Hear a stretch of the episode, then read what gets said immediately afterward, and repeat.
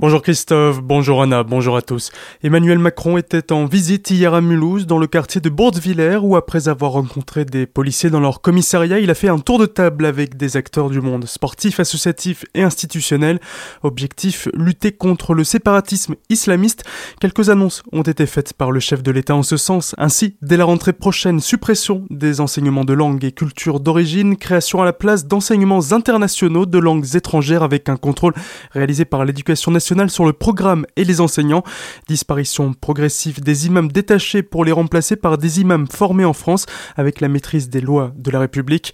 Pour ce qui est de la reconquête républicaine, Emmanuel Macron prévoit un accompagnement des associations, plus de financement pour la formation des jeunes et une lutte contre les discriminations. Salon de l'agriculture, le grand retour de l'Alsace. Après une absence comme entité noyée au sein du stand du Grand Est, l'Alsace sera de nouveau bien visible au Salon de l'agriculture qui débute à Paris samedi et fermera ses portes le 1er mars.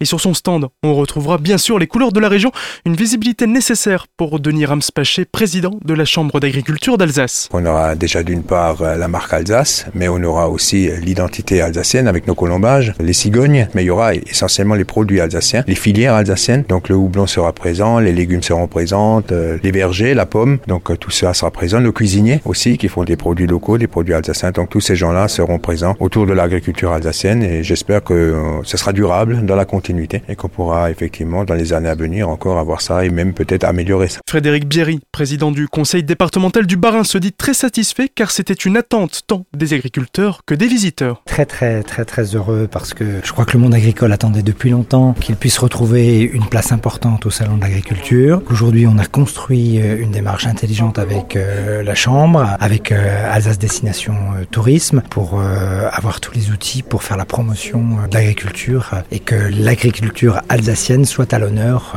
au Salon d'Agriculture. Enfin, pour Brigitte Klinkert, présidente du Conseil départemental du Rhin, ce retour de l'Alsace au Salon de l'Agriculture est un avant-goût de la CEA, la collectivité européenne d'Alsace. Elle aussi est très heureuse que l'Alsace soit de nouveau visible. Nous sommes fiers parce que ça va être l'occasion de mettre vraiment en valeur l'agriculture alsacienne, les hommes et les femmes qui font l'agriculture alsacienne. Nous en sommes fiers. L'agriculture, c'est un secteur économique très très important pour la France, mais aussi pour l'Alsace. Et puis, grâce au retour de l'Alsace au Salon de l'agriculture, c'est aussi la préfiguration de la collectivité européenne d'Alsace. Aujourd'hui, les deux départements développent des politiques fortes dans le domaine de l'agriculture. Demain, avec la collectivité européennes d'Alsace, elles seront encore plus fortes, notamment aussi dans le domaine de l'attractivité et dans le domaine du développement de la promotion touristique. Donc c'est vraiment une joie et un bonheur que de retrouver l'Alsace au Salon de l'agriculture. Retrouvez l'intégralité de notre sujet sur ce grand retour de l'Alsace au Salon de l'agriculture sur notre site internet azur-fm.com dans la rubrique Actualité régionale.